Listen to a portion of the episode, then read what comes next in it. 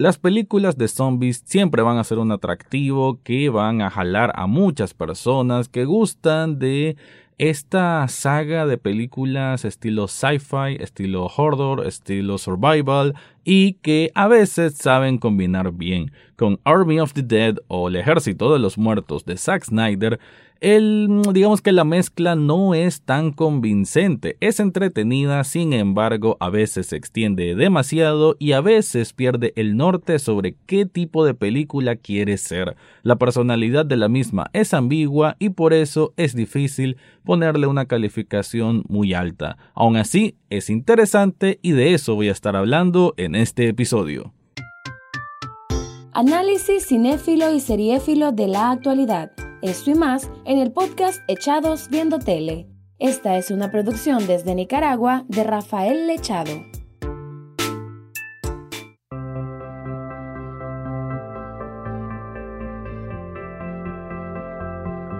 Bienvenido o bienvenida a un nuevo episodio de Echados Viendo Tele, el espacio para escuchar críticas, comentarios, opinión del mundo de las series y algunas veces de películas. Me quedo con el segundo apartado y es que recientemente Netflix a través de su plataforma lanzó Army of the Dead o Ejército de los Muertos, una película pues que tiene todas las luces de, de ser una especie de blockbuster en el sentido pues que hay bastante inversión en los que son efectos especiales y demás, y que digamos que en eso se fue más que nada el presupuesto, porque a nivel de actores todos prácticamente son nivel B o hasta me atrevo a decir nivel C.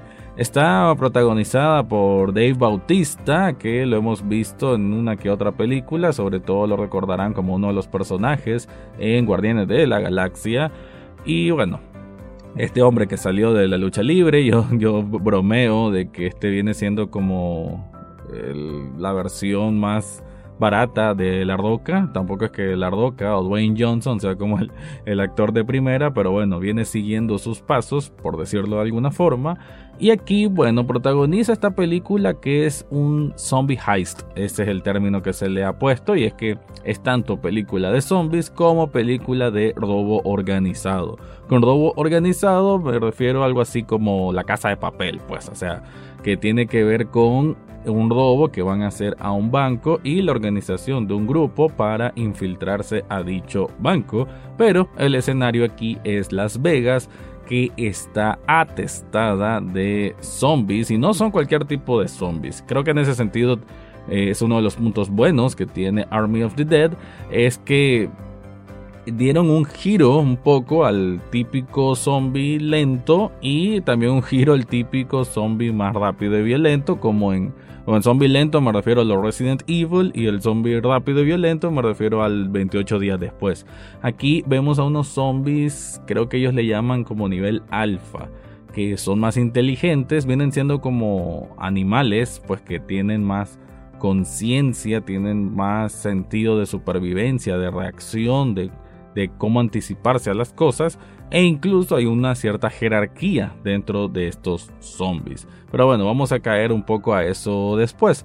La película en sí me parece que desgraciadamente, bueno, y lo leí en otros críticos y, y, algo pues que yo también a veces insisto de que en el cuarto de edición debe haber a veces mano dura en el sentido que hay que cortar extensión de películas, de filmes. Esta es de más de dos horas, creo que son casi dos horas y media, lo cual no es muy común en películas de este estilo, y creo que le sobrarán fácilmente media hora. Desgraciadamente, aquí Zack Snyder quiso introducir una historia dramática que tiene que ver con el papel de Bautista junto con su hija, que en este caso ella es el, el protagonista es Scott y la hija es Kate, que por una situación difícil o una decisión difícil y fatal que tuvo que tomar eh, Scott, su hija, que es una, no es adolescente precisamente, pero es bastante joven, tendrá 20 años o menos, ella está distanciada de él. Ella trabaja como voluntariada porque Las Vegas, después que se desató esta horda zombies, que ese es el inicio de la película, cómo se originó la horda zombies dentro de Las Vegas y cómo el gobierno lo que hizo fue prácticamente poner una muralla alrededor de Las Vegas y la idea es tirar una bomba nuclear para pues, que se destruya todo lo que hay ahí, eh, pero hay gente voluntaria que está trabajando en los alrededores de Las Vegas porque todavía hay supervivientes o gente que vivía ahí. Y en ese grupo de voluntarios está Kate.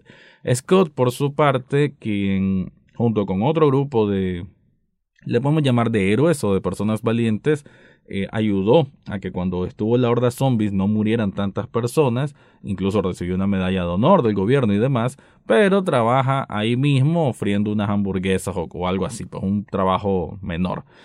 Y a él se le viene la oportunidad de la vida cuando un japonés le, le pone una propuesta en bandeja y es que un banco o un casino, mejor dicho, del que él es dueño de este japonés que está en el centro ahí de Las Vegas, en medio de todos los zombies, ahí en la caja fuerte hay 200 millones de dólares. Esos 200 millones de dólares eh, ya los cobra el seguro, dice este japonés, y pero él dice que si alguien los puede ir a traer, les puede dar una parte de ese dinero y él se queda el resto. Entonces todo el mundo gana.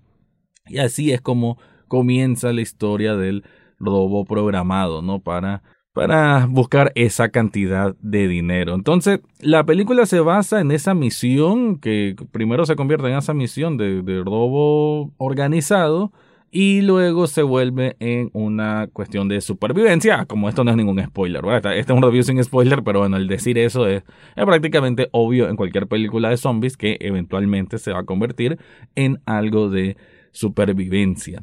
Creo que los puntos buenos que tiene Army of the Dead es a nivel de efectos, con las, cuando hay explosiones se ve muy bien, creo que la parte de sangre y de gore no son tantas, me hubiese gustado un poco más. El maquillaje sí me queda un poco a deber, sobre todo con los alfas, que son estos más inteligentes.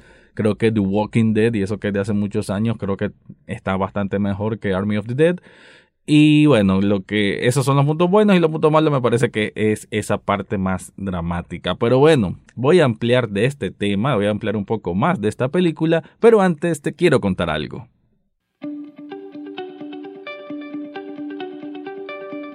Zully Shop Nicaragua es la tienda que tenés que visitar para buscar el regalo perfecto para las madres, que ya está muy cerca el Día de las Madres, aunque bueno, todos los días es Día de las Madres, o bien si querés regalarte algo a vos mismo o a una persona especial. ¿Y qué me refiero con regalo?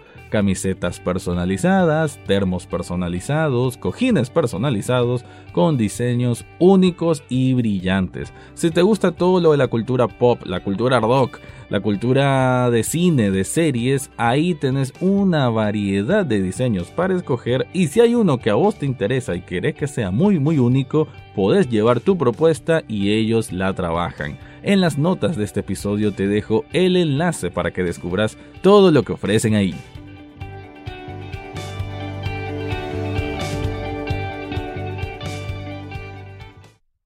Una vez de que ya tenemos, digamos, ensamblado al equipo, que es el que se va a dirigir a este casino a retirar ese dinero, es cuando, digamos, ya están planteados un poco los personajes, sus motivaciones y pues la dinámica que va a haber entre ellos.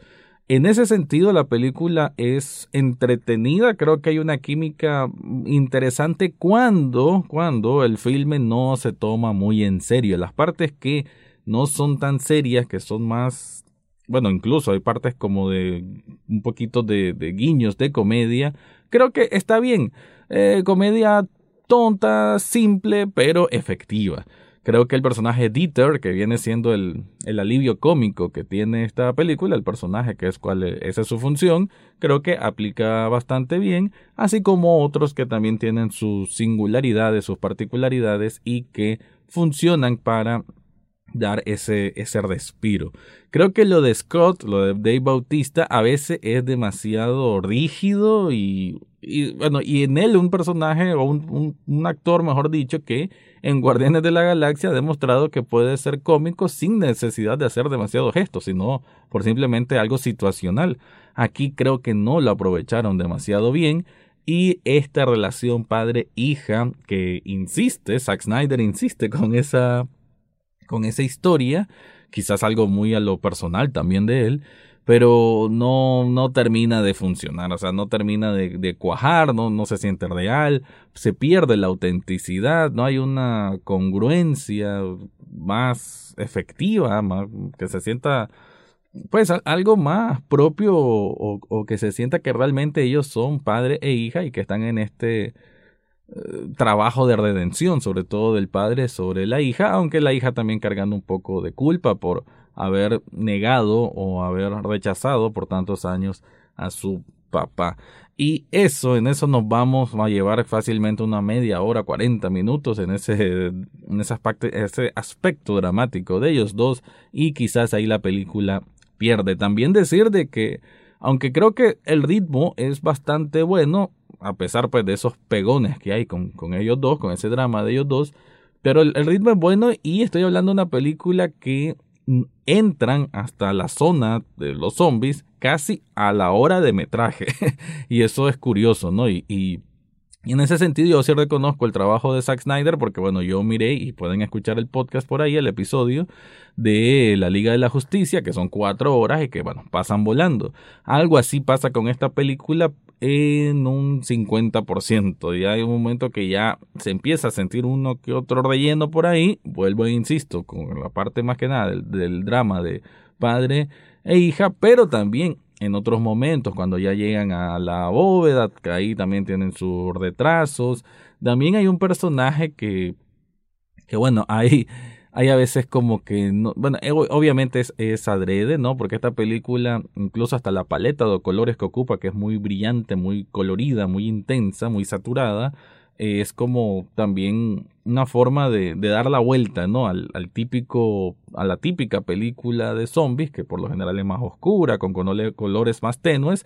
Creo que en ese sentido también hay colores demasiado evidentes en la personalidad de algunos personajes, como uno de ellos que es el representante del casino, que es uno de los hombres de este japonés, uno de sus trabajadores, que dice que va a acompañar a la misión por si algo sale mal. Pero cuando digo de que los colores de su personalidad son muy evidentes, es desde cómo se viste, cómo habla, ya sabemos que no anda en algo bueno, hay que decir, no voy a decir el por qué o el qué, pero es bastante evidente, entonces solo es esperar, es una bomba de tiempo hasta que traten de darnos la sorpresa de cuál es su misión. Aún así, creo que la película tiene algunas partes que sí salen de la fórmula común, como lo mencioné antes, esto de los zombies alfa y, otras cosas que hacen ellos, pues me pareció interesante y creo que hasta le pudieron haber explotado algo mejor.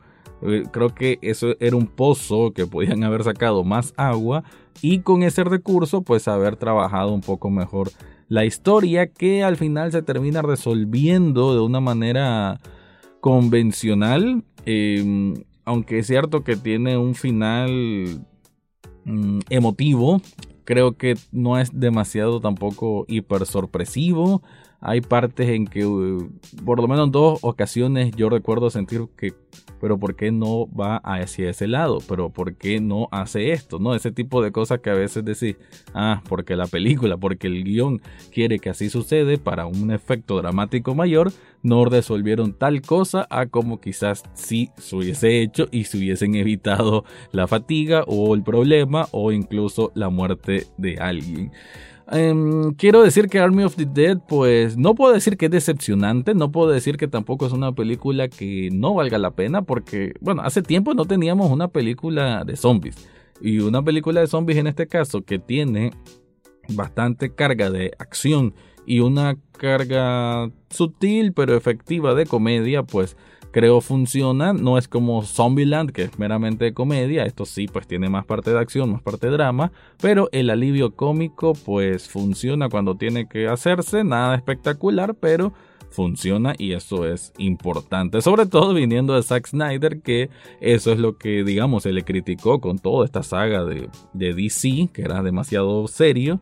En este caso, pues que tenga ese aspecto más colorido, pues ayuda a que la película sea disfrutable, que sea, como leí por ahí, que se mire en la pantalla más grande posible, porque como también señalé antes, pues los efectos son bastante interesantes, el maquillaje no tanto, pero los demás efectos pues sí. Y creo que eso la vuelve por lo menos una, una cinta de esas domingueables para si van a comprar palomitas, si van a hacer unos sándwiches, si van a hacer unas hamburguesas, pues se la van a pasar tranquilo, se la van a pasar bien, aunque por ahí quizá en un momento van a sentir como que mm, ya tardó esta película, ¿cuándo va a terminar? Porque su duración sí, pues desgraciadamente le hubiesen cortado algo, hubiese quedado algo en ese cuarto de edición y el resultado hubiese sido mejor. Pero vos qué opinas de esto? Este capítulo lo estoy publicando en todas las redes sociales de Echados Viendo Tele y también antes de irme te quiero recordar que en las notas de este episodio está un enlace de coffee.com coffee.com pleca echados viendo tele, que ahí podés hacer una donación de un café virtual. Café virtual apenas cuesta un dólar y con eso ya estás apoyando este proyecto. Ahora sí me voy, este fue mi review de Army of the Dead o Ejército de los Muertos. Eso fue todo por hoy en Echados Viendo Tele. No olvides suscribirte desde tu sitio favorito, ya sea Spotify, Apple Podcast, Google Podcast o hasta en YouTube. En las notas del podcast encontrarás el acceso a Facebook, Twitter e Instagram, además de cómo hacer una donación de un café virtual a este programa. Gracias por escuchar y serán hasta la próxima semana.